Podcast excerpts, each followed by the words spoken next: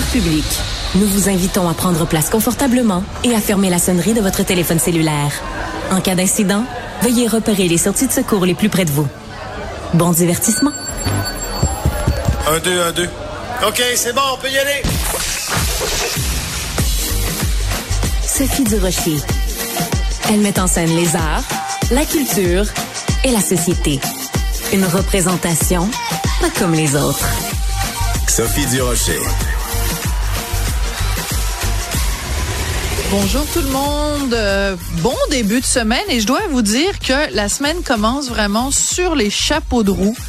Pourquoi? Parce qu'il y a un texte dont tout le monde parle. Hein. Des fois, c'est difficile de déterminer pourquoi il y a un texte qui attire l'attention en particulier.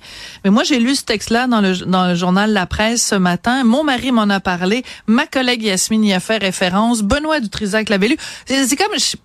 tout le monde parle de ce texte-là aujourd'hui. Donc, c'est un texte qui est publié dans la presse qui euh, nous dit que euh, la configuration euh, ethnique dans les écoles publiques euh, au Québec et en particulier à Montréal est de plus en plus homogène. Ce que ça veut dire, c'est qu'avant, les écoles secondaires étaient multiethniques. Hein? Il y avait des gens de qui venaient de toutes les origines, de toutes les communautés culturelles, des gens qui venaient de partout à travers le monde. Alors que maintenant, c'est beaucoup plus homogène. Donc, il y a dans certaines écoles à Montréal des groupes ethniques prédominants. Bon, je, je vous entends tout de suite dire des mots comme groupe ethnique, ça a l'air d'une discrimination. Non, c'est une constatation.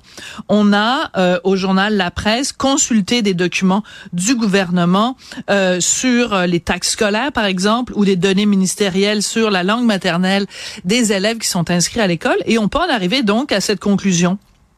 On parle par exemple de l'école montréalaise secondaire euh, Pierre Laporte, euh, Émile Legault, euh, Antoine de Saint-Exupéry, des endroits où des, des, des parents d'élèves qui sont nés au Québec sont vraiment minoritaires, alors que la plupart des parents des élèves sont nés à l'étranger.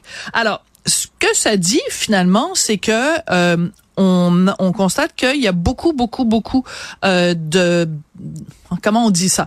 Est-ce qu'on a encore le droit de dire des Québécois de souche, disons-le comme ça, des Québécois de souche qui se tournent beaucoup plus vers les écoles privées, ce qui fait que dans les écoles publiques, les gens qui sont des immigrants, soit de première génération ou de deuxième génération, ne sont pas ne sont pas en contact avec des élèves, des étudiants euh, du pays d'accueil, de la société d'accueil, que ce soit euh, des euh, francophones, que ce soit des descendants de Canadiens français ou que ce soit simplement des gens qui sont là depuis très longtemps, par exemple la communauté italienne, la communauté vietnamienne. Donc c'est beaucoup plus une immigration euh, récente. Donc ça veut dire qu'on n'est pas en contact avec la société d'accueil. Et il y a une phrase dans ce texte-là qui m'a beaucoup fait de la peine parce que vous le savez à quel point j'aime la culture et j'aime la culture québécoise. On nous dit dans ce texte-là, pour ce qui est de la culture, le Québec ne réussit pas à faire aimer sa culture parce que les jeunes immigrants de première ou de deuxième génération ont souvent très peu de contact avec la société d'accueil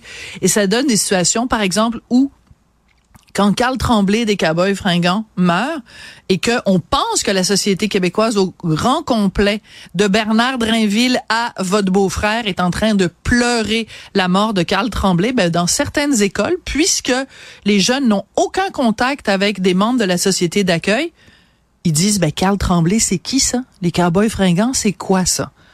Alors moi, ça m'attriste. Donc un texte à lire vraiment qui est très intrigant, mais c'est important, sans porter de jugement, simplement de constater à quoi ressemblent les écoles aujourd'hui. Puis quand on parle de vivre ensemble, ça veut dire quoi? Parce que vivre ensemble, ça veut dire une société d'accueil qui accueille des immigrants, mais il faut qu'il y ait une interaction entre les deux. Or, dans les écoles du Québec en ce moment, en tout cas à Montréal, dans les écoles publiques, cette interaction n'existe pas et c'est malheureusement bien triste.